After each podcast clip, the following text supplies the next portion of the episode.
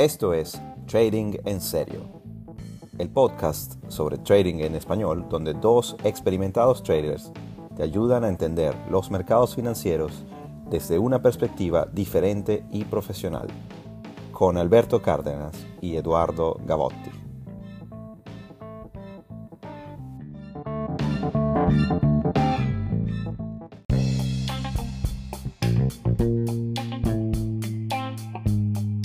Trading en Serio es traído a todos ustedes gracias al patrocinio de nuestros socios comerciales. Si tienes una marca, producto o servicio y deseas anunciarlo en este espacio, comunícate con nosotros a través de nuestras redes sociales.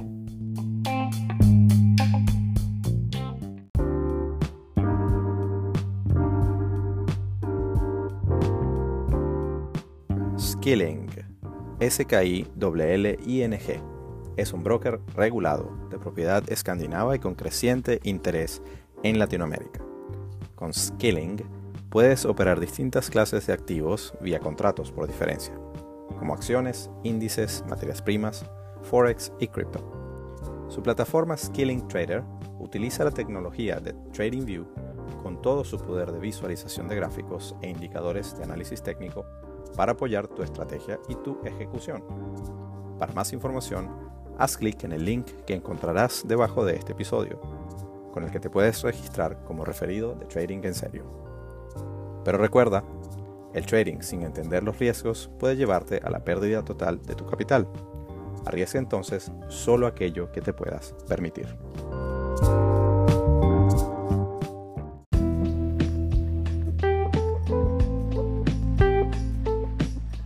Trading en serio llega a ustedes gracias a Safe Centro de Estudios en Inversión Financiera, tu opción para formarte con todo lo que tiene que ver con los mercados financieros globales, tanto en temas de inversión como en temas de trading de operativas de corto plazo. Puedes conseguirnos en Twitter en arroba safepro o en Instagram arroba safe.pro. Para mayor información puedes escribirnos a info arroba safe.pro. Safe Centro de Estudios en Inversión Financiera con la piel en el juego.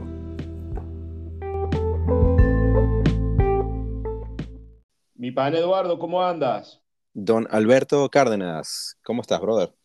Bien, vale, muy bien, muy bien, muy bien. Este, eh, aquí te estaba diciendo que estaba aquí pegado en este momento escuchando el discurso en vivo de este señor de líder de Jejola o de Jejola, no sé cómo se pronuncia, eh, uno tiene que aprender ahora cosas que, a lo que no estaba muy acostumbrado. Eh, porque bueno, están hablando de este tema de la guerra y de, si interviene en el conflicto de gas, etc. y teníamos un tema preparado para el día de hoy que yo le estoy comentando a Eduardo, para los que nos están escuchando, que lo podíamos rodar para otra edición y hablar hoy del tema geopolítico y el trading y la inversión. No sé, Eduardo, ¿qué te parece? Muy bien, muy bien. Me gusta mucho el tema porque hay cosas que decir allí, más allá de lo, de lo, de lo que esté ocurriendo actualmente. Estamos grabando este episodio en noviembre del 2023 y estamos en medio de un conflicto eh, bastante, bastante fuerte, pero que no es nuevo. No es nuevo y, y, tristemente pareciera que no va a ser, no va a ser el último. Eh, entonces, por supuesto que es pertinente hablar de la, de la geopolítica y los mercados, como bien sea como uno de los drivers, o hay gente que, que, opera basado en ese tipo de eventos, hay gente que no los considera, eh, hay gente que los toma por sorpresa y hay gente que está solamente buscando mirarlo. Entonces, claro, eh, allí hay obviamente muchísimas visiones y como siempre nosotros pues, pues pondremos nuestro grano de arena a modo de conversación entre, entre dos traders de, de, cómo, cómo, lo ven. Yo sí, sí creo que, que al menos haría la salvedad para, para quienes nos escuchan, que, que, de repente si se me escapa algún tipo de, de, parcialización, espero no hacerlo, espero ser bastante comedido y no, no hacer comentarios políticos. El, el espíritu de este podcast no es eh, crear polémica porque son temas bastante complejos y bastante difíciles. Nosotros no vamos a resolver el mundo ni el conflicto geopolítico en, en una hora de conversación, Pero, pero ciertamente, pues de repente pido de antemano disculpas si se me llega a escapar algo. Alberto, tienes todo el permiso de, de, de darme un slap virtual eh, para, no, para no volverlo a hacer. No, chicos, yo la verdad es que, como la gente sabe, este podcast esto es una conversación bastante honesta, sin mayor preparación, sino simplemente vamos a lanzarlo. De hecho, esto se lo estoy proponiendo, Eduardo, ahorita, en este momento, hoy noviembre, o sea, no hay cero preparación previa, la idea es que esto salga lo más natural del mundo y bueno, ya ustedes nos conocen. Muy bien. Eh, bueno, ¿qué nos quieres comentar sobre la geopolítica de entrada, eh, don Alberto? Bueno, yo, yo quizás podría empezar diciendo que en el pasado, eh, para mí la variable geopolítica quizás no era una variable tan relevante o importante en mi toma de decisiones eh, desde el punto de vista de inversión o de trading. De hecho, es una, es una situación complicada tomar en cuenta eventos externos que uno no controla, eh, como por ejemplo, no sé, eh, obviamente una guerra, un conflicto, algo que, que, que, puede ir ocurriendo y que de repente puede ser sorpresivo. Hay cosas que no son sorpresivas y que se van desarrollando, pero que en el pasado para mí era algo que quizás no era tan relevante. Después en el tiempo, cada vez que me fui involucrando más en el, en el estudio de los mercados de materias primas, sí que me di cuenta de la importancia del peso que puede tener la variable geopolítica, tomarla en cuenta también para tomar decisiones y de lo complicado que significa también medirla y de alguna manera tenerla, eh, que te agregue valor desde el punto de vista de la lectura que le puedas dar para tu toma de decisiones. No es algo fácil, en mi opinión. Creo que es un tema complejo, pero es, es fascinante porque puede convertirse en un driver muy interesante para diversos mercados cuando esa variable adquiere cierta persistencia o llega a niveles de riesgo importante o, o realmente termina afectando condiciones de oferta y demanda que al final de verdad cambien la estructura de precio de un activo o, o genere, por ejemplo, un impacto desde el punto de vista del temor, del, miedo. Y yo después voy a contar un poco con mi experiencia en el pasado con esto, eh, la primera, digamos, la primera experiencia que tuve con el tema geopolítico que no me fue bien y que no lo leí de manera correcta. Ok, pero habría entonces que, que de repente definir que, de qué estamos hablando cuando se refiere, se refiere a geopolítica, porque, porque es un, o sea, uh, puede ser mal entendido como tantos otros conceptos y, y, e incluso yo creo que como tantas otras definiciones hay un espectro de, de, de, severidad o digamos de, profundidad de un conflicto geopolítico que bien puede ser de carácter bélico, como puede ser de, carácter un, un, poco más, eh, si se quiere, político, valga la redundancia, eh, cuestiones que, que nunca llegan, más de carácter diplomático quizás. Uh -huh. eh, entonces, de repente allí en, en, tenemos ejemplos históricos que donde, donde el más extremo sí, sería de repente una guerra mundial, eh, que, que, la última que, que, tuvimos fue pues, evidentemente la segunda, eh, y, y de, luego puedes tener bastantes otras, hubo muchas guerras en el Medio Oriente, conflictos más, digamos, de carácter bilateral o dos, tres países que se involucran, más, más la, continuación, la continuación de lo que puede ser, por ejemplo,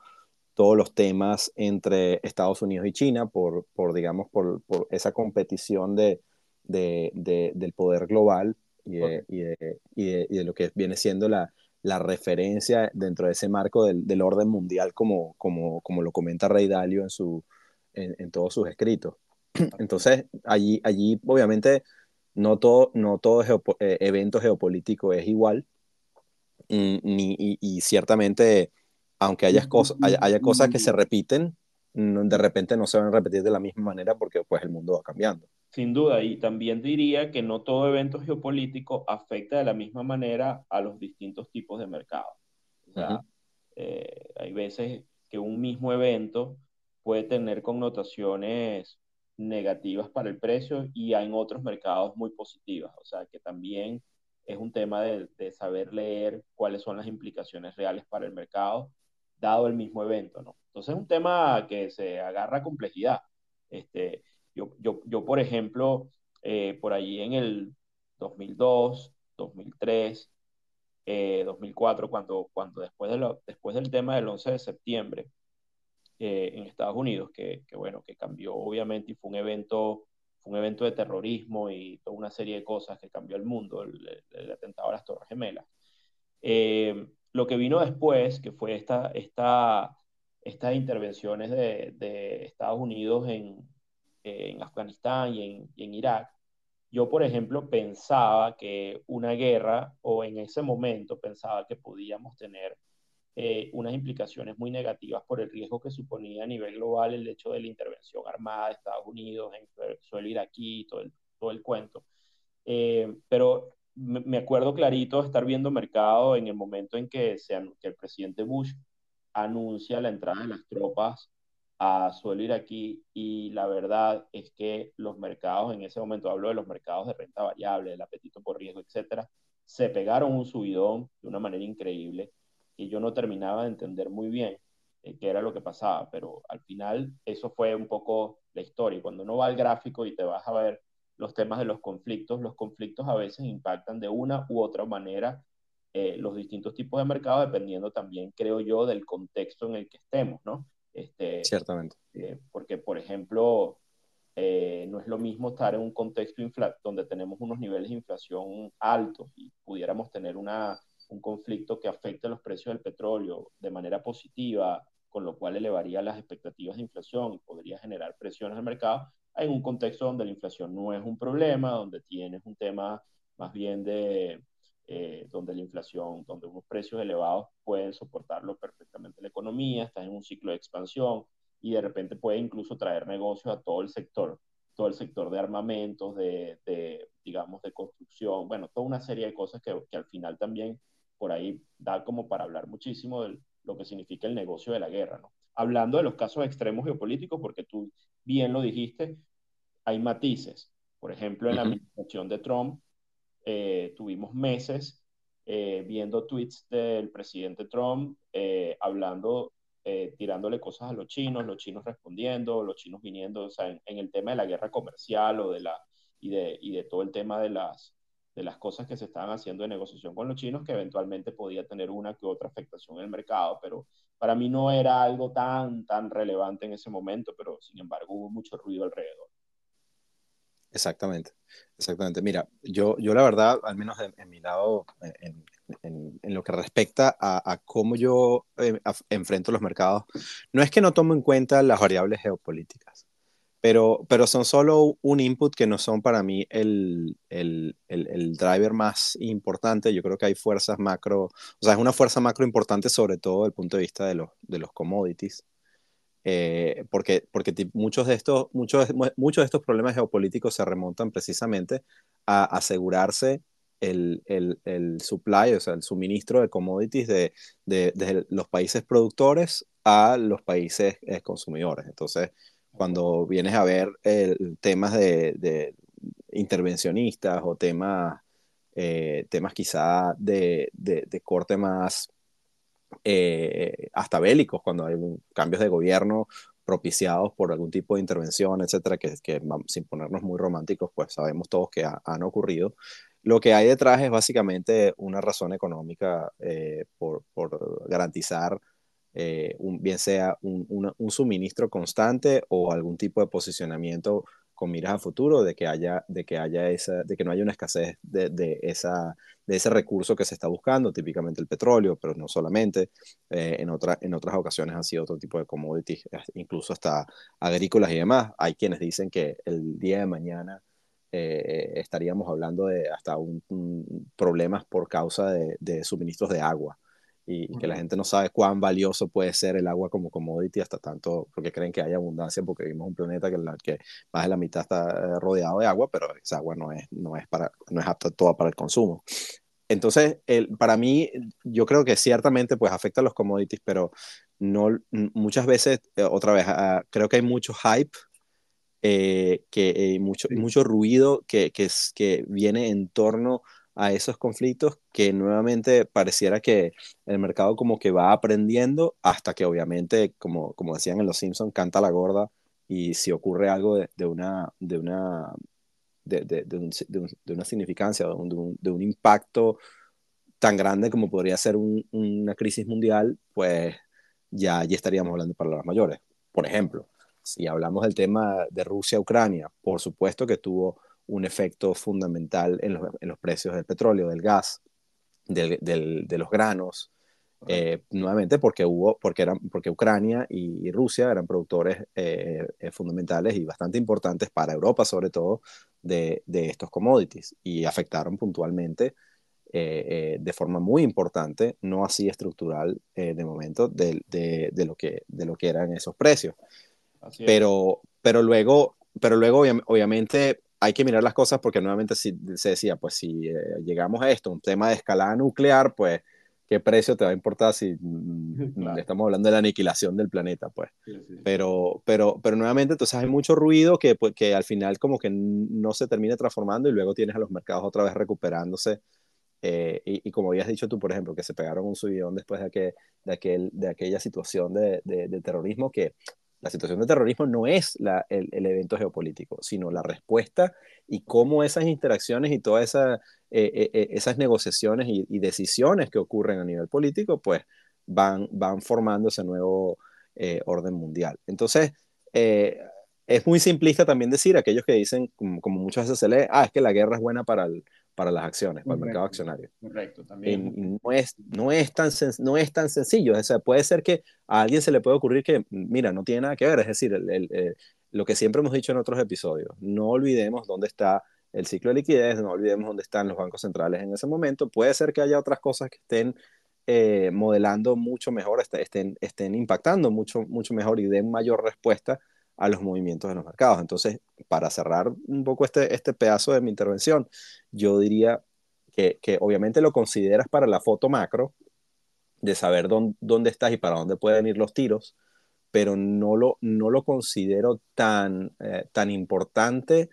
eh, eh, en el día a día para mis decisiones de, de, trading. De acuerdo, yo diría lo mismo y yo me plantearía como poco a poco he ido como refinando la idea de,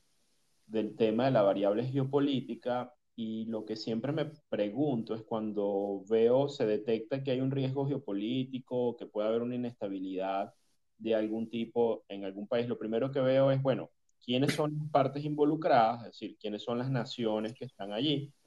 quién potencialmente se beneficiaría del conflicto que está en marcha de la resolución, de qué manera, una pregunta que uno tendría que hacerse.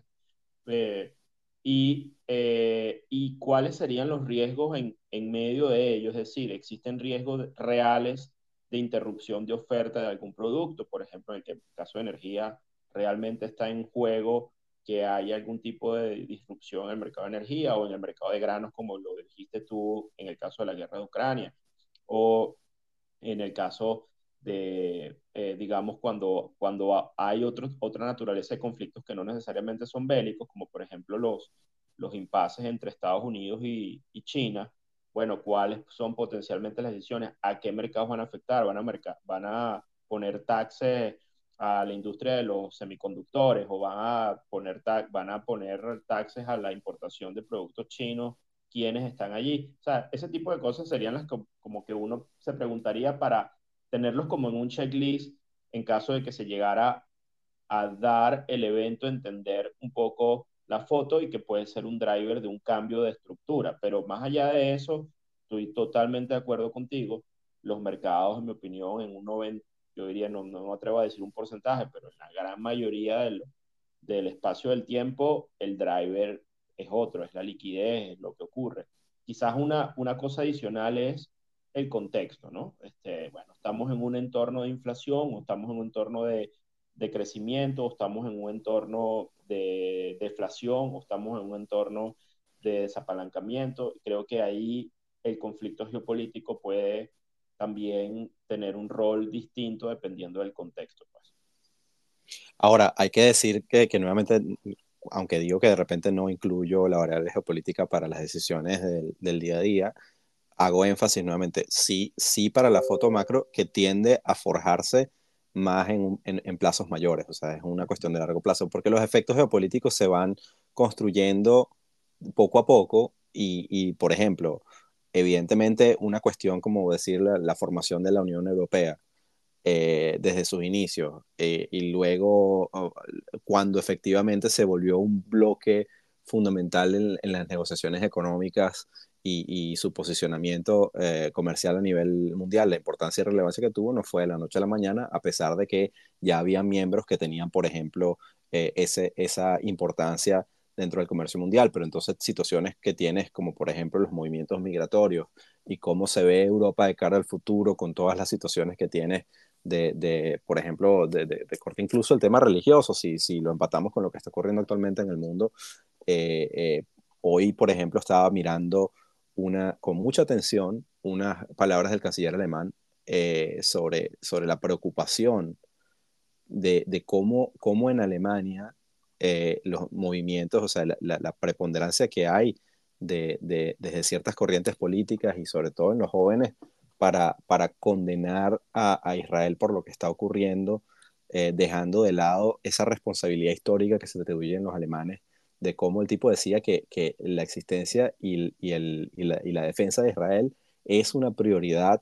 y es una base fundamental de lo que constituye la República Alemana hoy.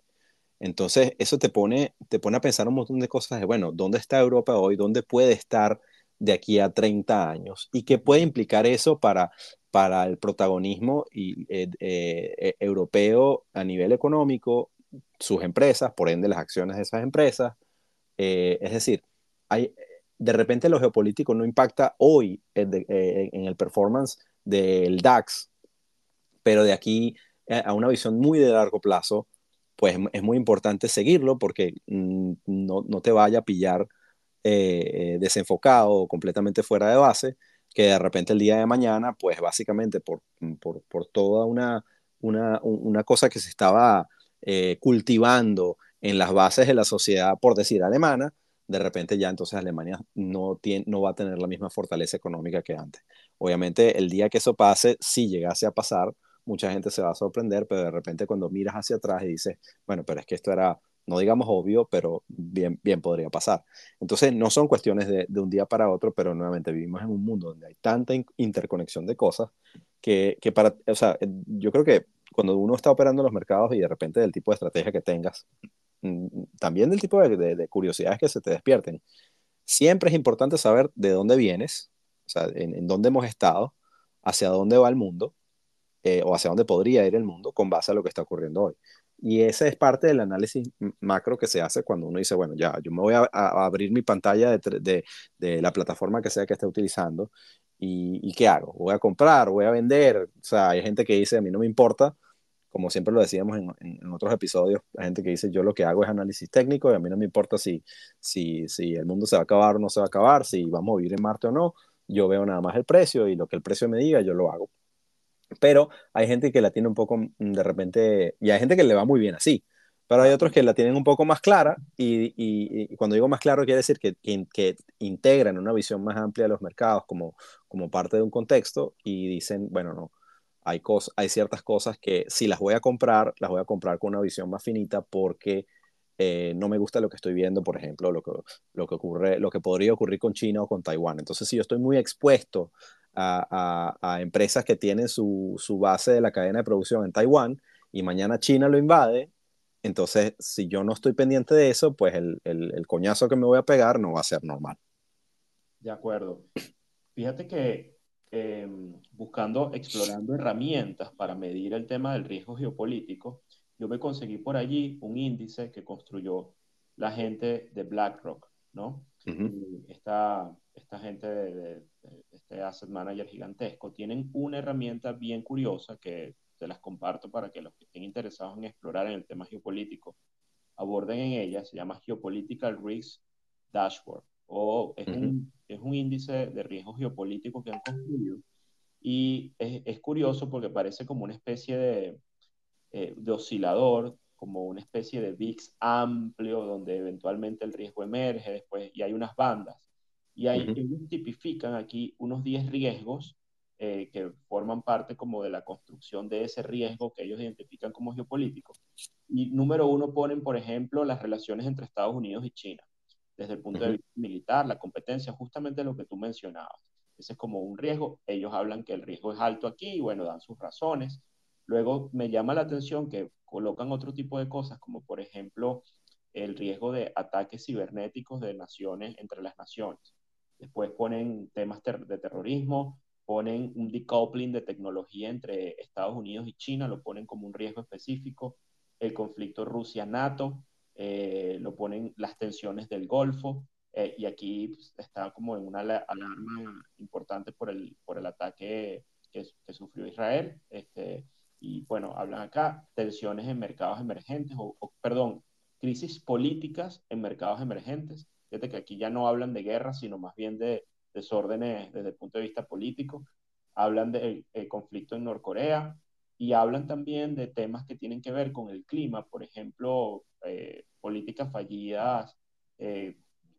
referentes al cambio climático y el último es, lo hablan como fragmentación de Europa o, el riesgo de que Europa se vaya a fragmentar. Exacto.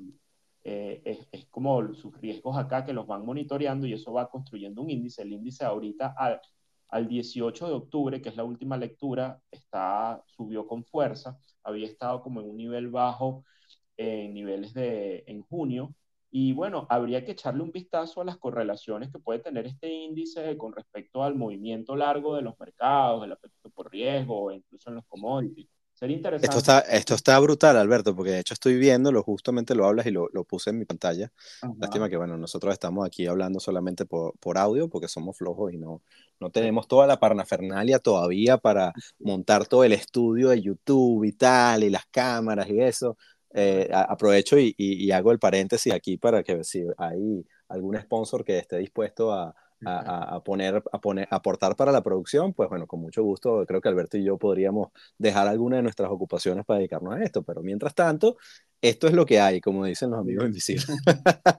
y bueno, lo puse en mi pantalla y está brutal porque justamente en la pestaña al lado, donde, donde ponen todo el, resumen de esos riesgos que mencionas, tienen una, una, una, ¿cómo se llama? un plano de correlación o un plano cartesiano, si se quiere, de, de, del, del de, la probabilidad de, de ocurrencia de esos riesgos versus la estimación del movimiento, del movimiento que puede tener los mercados con respecto a eso. Y, y fíjate qué interesante, porque, porque entonces te pone como lo que, lo que más puede llegar a mover los mercados eh, en combinación con la probabilidad de ocurrencia son ciberataques brutales, o sea, que, lo que llaman un major cyber attack, o sea, un, un ciberataque de, de, de, de magnitud eh, eh, significativa, es lo que más tendría en este mapa eh, efectos sobre el mercado. Mientras que lo que, a pesar de, de ser probable, pero que, tenga, que, que tendría menos movimiento, causaría menos movimiento del mercado, en la opinión de este reporte, o en la conclusión de este reporte, son ataques terroristas significativos. Cosa que de repente alguien pensaría que, y nuevamente, si miramos el caso de, de las Torres Gemelas o, o, u otros casos similares, de repente hay un, hay un, toque puntual, aunque bueno, de las Torres Gemelas fue significativo por cómo sacudió el mercado de, de, Wall Street porque fue en la madre de, del capitalismo, pero, pero ciertamente mm, ya el mundo quizá ha aprendido y, ataques terroristas de significación de repente no, tiene, no tendría mucho movimiento del mercado. Quizá habría que abrir, el, depende de qué tipo de ataque, pero eh, otro, otro que aparece con una, con una baja probabilidad y bajo movimiento del mercado son tensiones en el Golfo, cosa como que ya pareciera que estuviese todo asegurado desde el punto de vista del petróleo quizás. Pero entonces hay, hay, un montón de cosas acá que están concentrados en la media, que es como que quiere decir, no es que no, no tendrían ningún tipo de movimiento, sino que ya se debate más en un tema de probabilidad de ocurrencia o no. Me llama la atención ese de, la, de, que nuevamente es uno que yo miro muy cerca porque para mí, yo siempre le he dicho, tanto a las personas que, que me siguen, con los que conversaba cuando teníamos el, el pop o, aquí en el podcast, que, que yo creo que, que, Europa ya dio lo que tenía que dar. Y eso no quiere decir que mañana Europa no existe, ni mucho menos, pero, pero yo creo que desde, o sea, que estamos en, en un cambio, en este momento, en mi opinión, estamos atravesando un cambio de era en general. Eh, que quizá ya ese umbral lo, lo, lo, lo, lo atravesamos. Yo me acuerdo cuando no hace mucho murió, creo que fue el, el, emperador de, de, de, Japón, y entonces que ellos tenían una simbología que para, con, cada, con cada nuevo emperador, pues hay, hay una nueva era, y entonces que se llama Reiwa, y ese rey va significa como nueva era, una cosa así. Y entonces comenzaron a pasar un montón de cosas. Se murió Maradona, se murió la reina, se murió un montón de figuras, digamos, que, que, que, que, digamos, que, marcan, que, marcaron épocas. Eh, eh, ya, ya a los que nos gusta el fútbol, pues ya Messi y Ronaldo no juegan en Europa, pues, o sea, ese tipo de cosas, ya estamos ante a, las puertas de algo nuevo. Y, y, creo que en ese algo nuevo, de aquí a, no me atrevo a decir cuántos años, de repente, de repente me muero yo primero antes de que ocurra, pero yo sí siento que a raíz del Brexit, por ejemplo, eh, y, nuevamente todo el tema de los movimientos migratorios hacia Europa y cómo, cómo políticamente los gobiernos están eh, de alguna manera, y, los votantes sobre todo, están dando respuesta a muchas cosas que ocurren en Europa. Yo siento que, que, que, la fragmentación europea va a ser más, mucho más probable que, que, no. Y sí creo que eso va a tener un efecto significativo en los mercados, cosa que veo este mapa y más o menos va eh, en segundo lugar después de, de un ciberataque eh, global, pues puede, puede tener esa, esa, e, esa, esa, interpretación. Así que te agradezco, Alberto. está muy, muy bueno. De repente y lo, lo ponemos en el Twitter ahí para que la gente lo, lo mire. Y, y, y tú, si, no sé si ves, si bajas, te vas a dar cuenta que puedes ver en cada riesgo de los que describí, de esos 11 que ellos tienen allí, tienen además los mercados a los que ellos consideran que van a afectar más el riesgo y además te dicen la dirección que ellos consideran en cómo las va a afectar. Por ejemplo, tensiones del Golfo. Te dice, mira, tienes que echarle un vistazo, va a afectar al, petróleo, eh, especialmente al Brent, eh, positivamente. Al VIX probablemente lo aumente. Y mira lo que te dice, eh, habla de, las, de, las, de los yields, de las tasas a 10 años creen que pueden tener implicaciones bajistas. Imagino que por un tema de refugio, etcétera. Pero habría que ver un poco tal. Pero, por ejemplo, cuando hablan de, del escenario del, del un, un ataque terrorista masivo, por ejemplo, qué interesante que los que, mercados que ponen es, por ejemplo, el yen japonés, las tasas de los bonos, los bonos a 10 años en Alemania y el sector aeronáutico en Europa. Fíjate lo que ellos, más o menos lo que básicamente ven que pueden ser los sectores más afectados. Por ejemplo, en la parte de inestabilidad de mercados emergentes, eh, donde, ven, donde ven problemas es que puede afectar negativamente la deuda de Brasil, eh, la relación entre acciones emergentes y de mercados desarrollados, y todo lo que tiene que ver con el sector de consumo en Latinoamérica. O sea que esto está brutal, está muy bueno. En el caso de la relación Estados Unidos-China, donde ven el mercado de problemas, es Taiwán, lo ven ahí como... Eh, sí, señor. Debilidad en el dólar taiwanés, este, eh,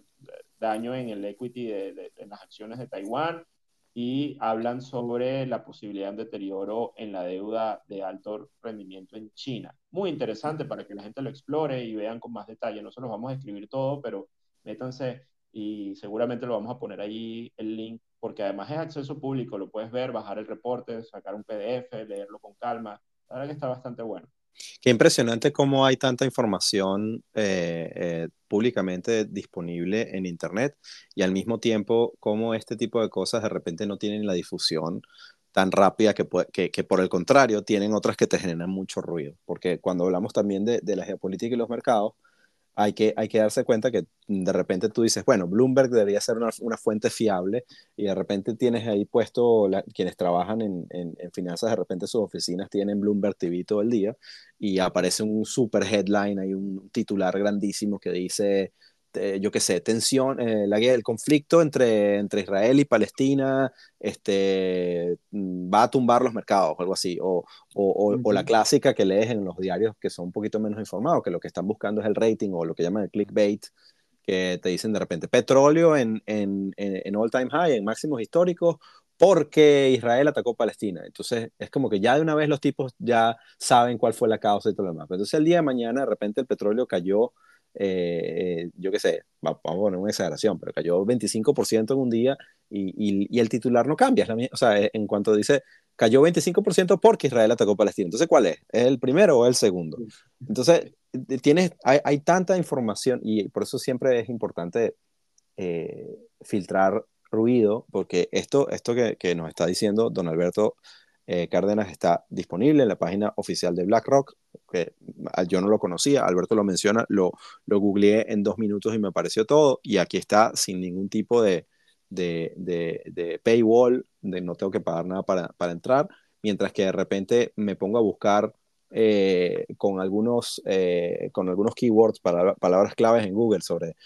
conflicto bélico, yo qué sé, o conflicto geopolítico en los mercados, y de repente me salen siete titulares de entrada eh, que me dicen cualquier cosa. Exacto, correcto,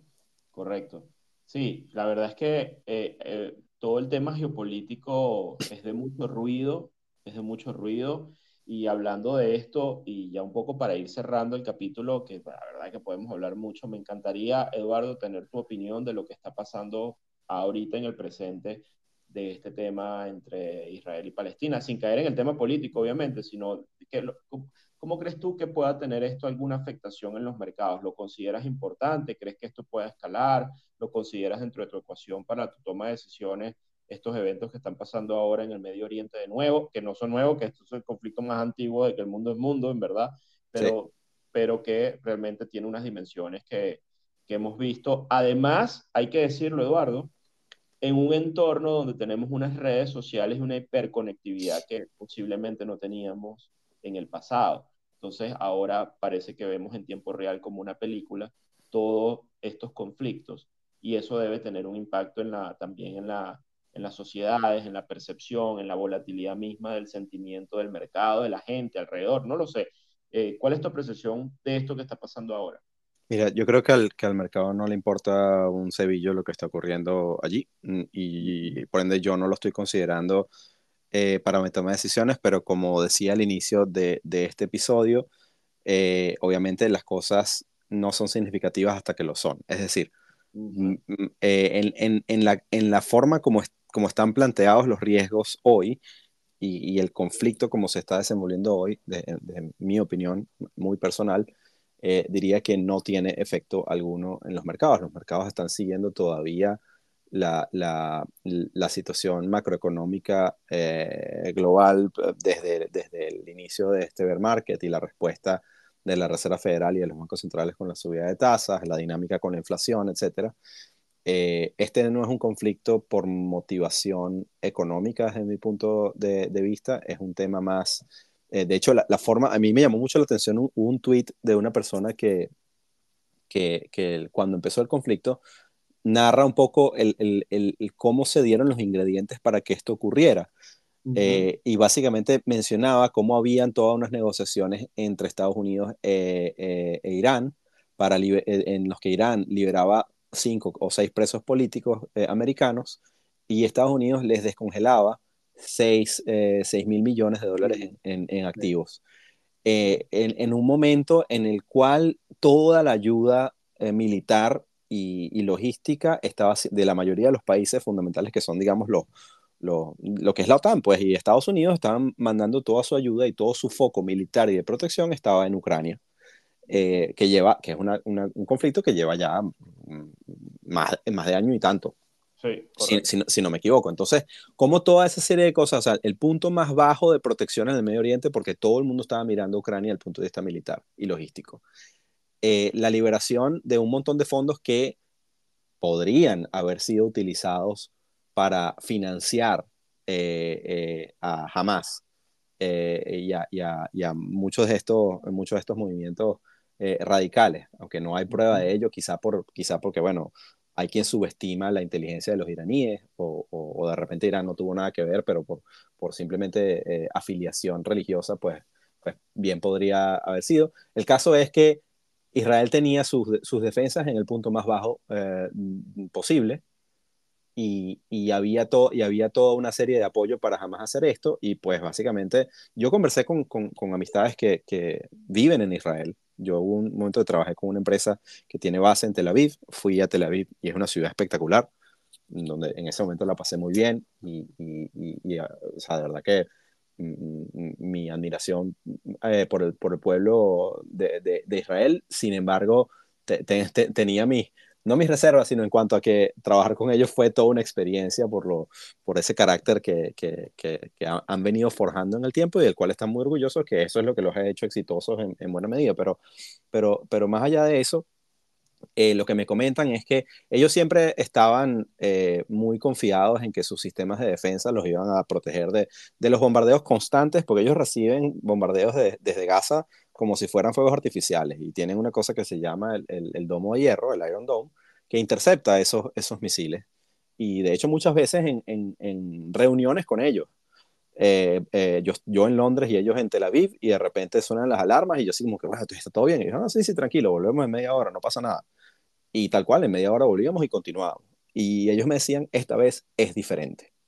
Y lo decían con una, con una preocupación de que esta vez es diferente. Entonces, claro, la respuesta, eh, evidentemente, mm, yo creo que aunque, aunque podamos hablar de si es justificada o no,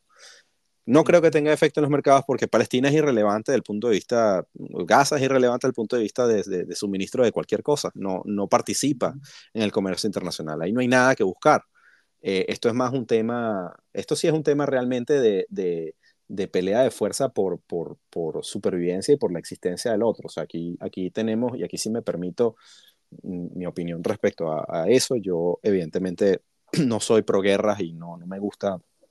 que que las personas inocentes padezcan. Yo creo que cualquier persona con dos dedos de frente puede decir lo mismo,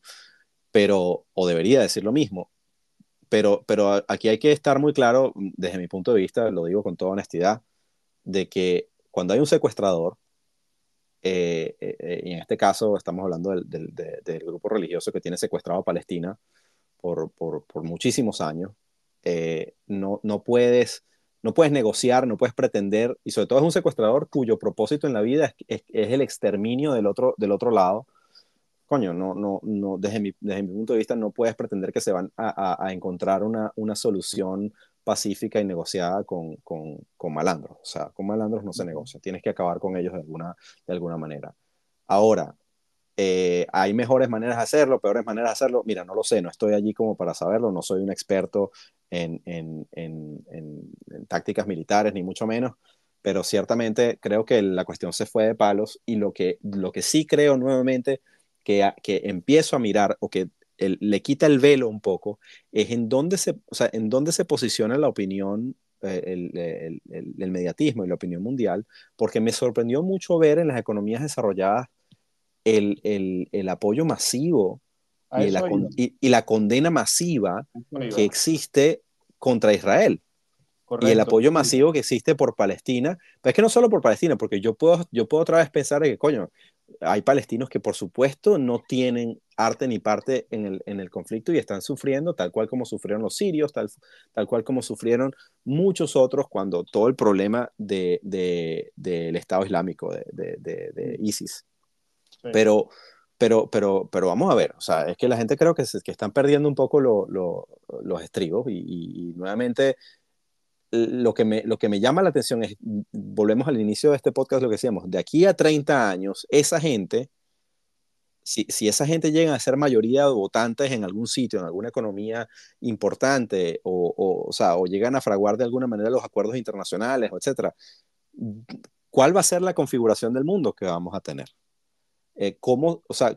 cómo, cómo se van a dar eh, las, las, pautas de, de, los códigos de vida en, en, en, la sociedad como la conocemos. Entonces, ¿tendrá eso efecto en los mercados en el muy largo plazo? Sí, sí creo que este conflicto nos está mostrando para dónde van las cosas, pero lo considero hoy en mi, en mi estrategia de, de, de, trading, en mis decisiones de mercado, de aquí a lo que queda el 2023 y quizás 2024 no, la verdad no, no, lo, estoy, no lo estoy mirando, estoy mirando otras cosas. Vale, vale. Yo, yo de hecho también comparto contigo el asombro de ver eh, las narrativas que se han construido y el apoyo masivo y también el, el, tema de los medios alrededor de la causa palestina. y con esto yo no estoy diciendo que sea válida o no sea válida, no quiero que tenga ningún matiz político esto, pero sí, sobre todo del mundo occidental. ¿okay? O sea, y eh, esto quizás lo que, y estoy de acuerdo contigo también, que el territorio de Gaza y lo que está pasando allí, pues no tiene el potencial de, generar una disrupción en algún mercado que afecte los mercados típicamente uno opera, pero, pero sí me llama quizás lo, eh, lo que está alrededor de eso, que es el mundo árabe, eh, sí, me ya, sí lo estoy viendo con preocupación en caso de que haya una escalada y bueno, nuevamente, las cosas se compliquen con el tema de, por ejemplo, países como Irán o incluso los mismos árabes eh, que, no son, que, no, que no son los iraníes, que, que, que, puedan estar, digamos, por este tema de la solidaridad del mundo musulmán frente a este conflicto que, tiene corte religioso, que tiene un corte más histórico de guerra santa y etcétera, etcétera. Aquí yo no soy un experto y no quiero ahondar en ese tema mucho, pero que a todas luces parece así y que pudiera tener algún tipo de consecuencias desde el punto de vista de las decisiones que tomen potencias o países más relevantes, como por ejemplo una Arabia Saudita o eh, los Emiratos o el mismo Irán o en este caso ahora estamos escuchando que, es una cosa muy pequeña aún, pero es la gente de Hezbollah que, eh, que puede, bueno, luego traer, invitando por supuesto al mundo musulmán también a que se una a la cruzada, tú sabes, de todo este, todo este tema. Entonces, Turquía, Turquía que tiene una ah, milicia y, las declaraciones que ha dado Erdogan sobre el tema son, son de preocuparse. O sea, sí, ese, ese, tipo, bueno, otra vez, sin, querer hablar de política, pero inevitablemente algunas cosas que se meten, pero ese tipo es una persona que no puedes del todo, del todo decir, ah, ese está loco y ya está. Porque tiene, una, tiene una fortaleza militar, a pesar de que tiene una economía hecha a pedazos, tiene una fortaleza militar en la región que es muy, muy importante. Exactamente. Exactamente. Creo que esto es un tema de, de, observarlo, analizarlo. Coincido contigo, creo que el potencial de afectación aquí es menor, en, a menos que haya, en mi ecuación lo veo yo así, un tema ya de, de, entrada entre países productores de crudo con decisiones claras, o sea, el tema del petróleo, pero mientras eso no sea así, la verdad es que, bueno, vamos a ver, vamos a seguir viendo este tema que va a ir construyendo que sí que puede ir cambiando, modificando la psiquis colectiva de lo que tú dices, este, pudiéramos ver mucho ruido a nivel de las sociedades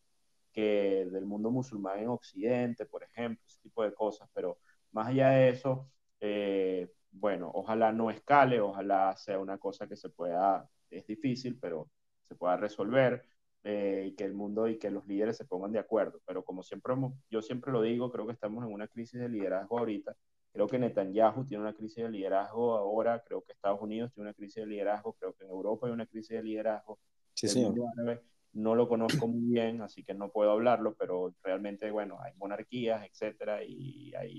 ahí quizás ahí es difícil medir temas de popularidad, de liderazgo, pero creo que tienen más bien las de ganar desde el punto de vista de la construcción en la que ellos comandan sus su pueblos, sus naciones, sus cosas, ¿no? O sea, al final no es un tema democrático, sino más un tema de,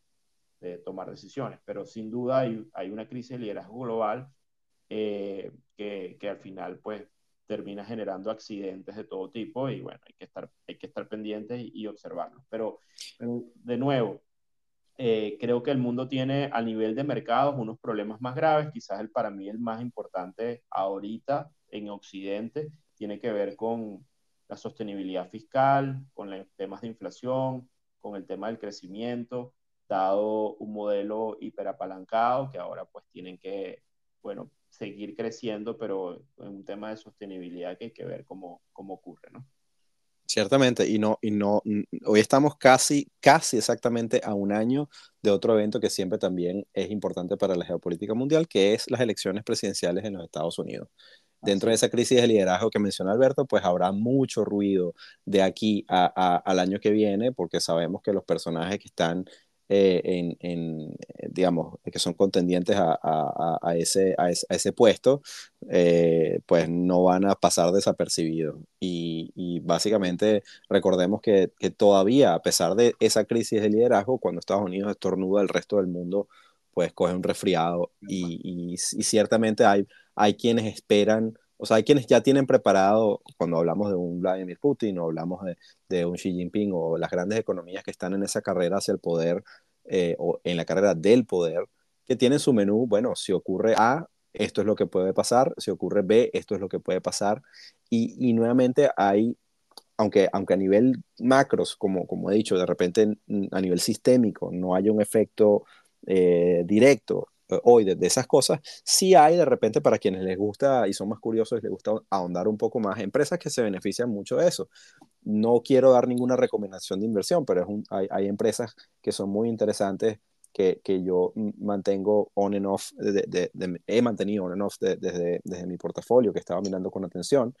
nuevamente, cada quien que haga su tarea, no estoy diciendo vayan y cómprenlas porque no me hago responsable de sus, de sus ganancias o de sus pérdidas, aunque si quieren donar algo de sus ganancias al podcast, mucho estaremos agradecidos. Eh, por ejemplo, tienes Palantir, eh, que, es, que es de, los mismos fundadores de, de PayPal y, y, demás, que es una empresa que trabaja directamente con, gobiernos para temas de, bueno, en el pitch dicen antiterrorismo, pero seguramente están metidos hasta otras cosas, de repente son un tipo smartmatic ahí que uno no sabe. y, y, pues quién, quién sabe, pero es muy interesante de observar. Y otras empresas que, que le fueron muy bien en todo este rollo, a pesar de, de ver market o no ver market, una que se llama Rheinmetall, porque en lo que empezó todo el, todo el rollo bélico en, en, en Europa, ellos son una empresa que le provee de todo el, de todos los metales para, para armamento al gobierno de Alemania y cuando Alemania declaró que iba a tener un aumentar eh, su presupuesto de defensa eh, creo que era un 2% algo así no no recuerdo exactamente cuánto fue pues la empresa se pegó un subidón que no sabe y, y pues hay empresas que siempre se van a beneficiar de la situación bélica eh, como empresas de logística, empresas de, de, otra vez, que lo que tiene que ver con el crudo, si, si la región que está en afectación es, es productora de, de, crudo. Entonces, eh, temas, allá hay temas y mucha, mucha tela que cortar que, que el mercado accionario siempre nos da muchas, muchas opciones y regalitos para, para quien tenga el tiempo de encontrarlos. Es un poquito a veces como buscar Pokémon, porque a veces no es tan fácil filtrar y no, es, y no es tan directo. Pero bueno, allí se los dejo solamente como para, para reflexión. Nuevamente, noviembre de 2023, de repente quien escuche este episodio seis meses down the line va a encontrarse un mundo completamente diferente o quizá no, eh, pero ahí está. Oye, yo creo que hemos hecho un, un buen episodio, creo que la gente se lleva una idea interesante de este tema, ya saben en los recursos, busquen el BlackRock Geopolitical Risk Index y bueno, y seguramente habrán otras herramientas por allí, siempre tratar de ver el tema con objetividad, sin pasiones y siempre preguntarse, el consejo final que yo daría es, ¿de qué manera puede afectar esto a las variables reales que afectan al mercado, como por ejemplo la liquidez, eh, el apetito por riesgo, la inflación o, o, digamos cosas que realmente dentro de la estructura macro tienen un impacto real en los activos. Más allá de eso, pues obviamente eh, es entender, es siempre fascinante entender el tema geopolítico para entender hacia dónde va el mundo, para entender las realidades de las economías, de las sociedades. Eh, y yo creo que siempre agrega valor eh, tener claro esto, pero mucho cuidado con el ruido con y sobre todo con las decisiones de muy corto plazo asociadas a estos temas, porque como saben, al final los mercados pues pueden tener, lo, lo que uno puede creer que es bueno, los mercados eh, para uno personalmente, con su propia visión, los mercados pueden interpretarlo de una manera muy distinta. Alberto, perdóname, pero necesito, necesito agregar una, una cosa más, que es una pregunta para ti, porque no puede ser que tenemos un podcast, como yo le digo siempre, para tratar de tirarnos un poquito de flores, el mejor podcast sobre trading en español, en habla hispana, y no, y no podemos irnos sin hablar de Latinoamérica.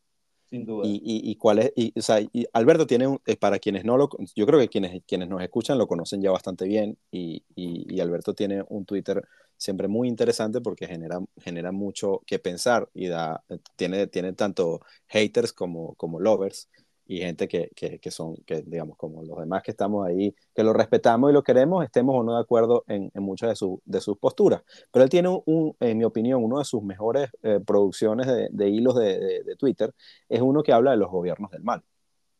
Correcto. Eh, y, y ahí hay, ahí hay, evidentemente, en alusión a nuestra, en nuestra tierra, pues hemos experimentado eso en, en, en el norte de Sudamérica, en Venezuela,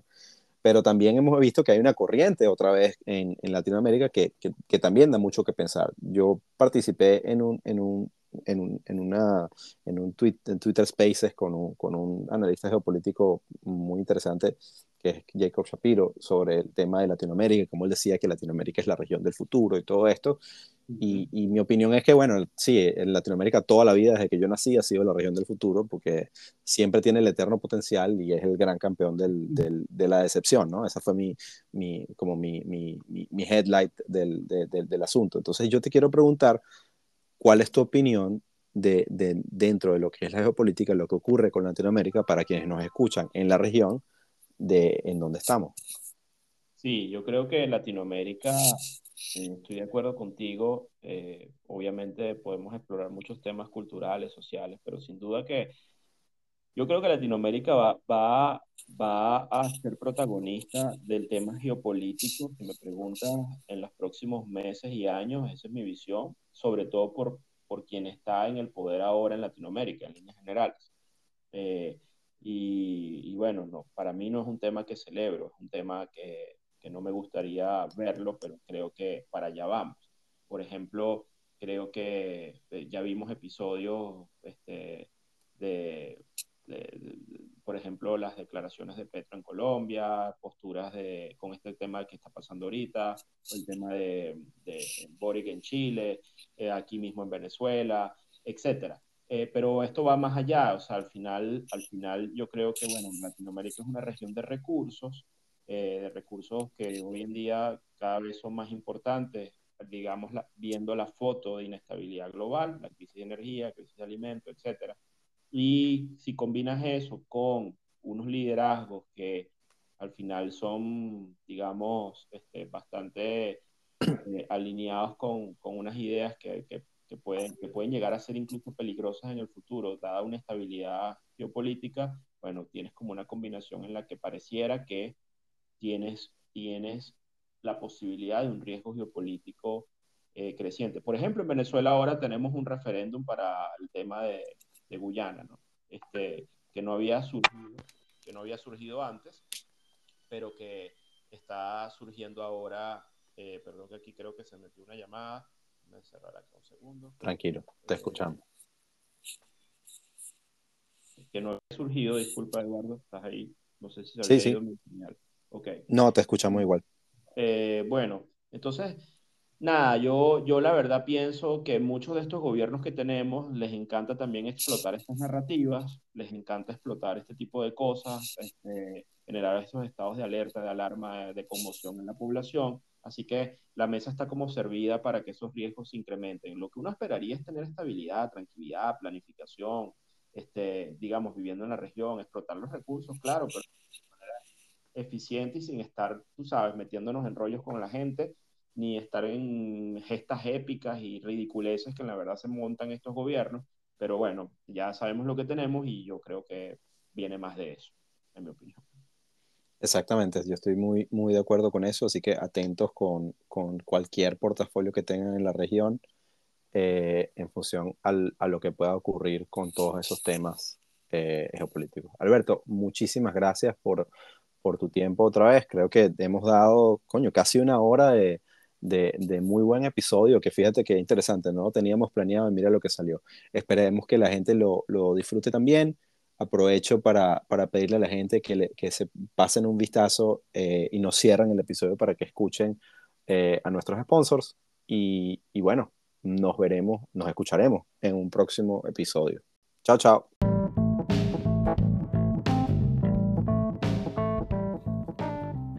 Esto ha sido Trading en Serio. Síguenos en Twitter X e Instagram en arroba trading en serio y en TikTok arroba tradingenserio.podcast.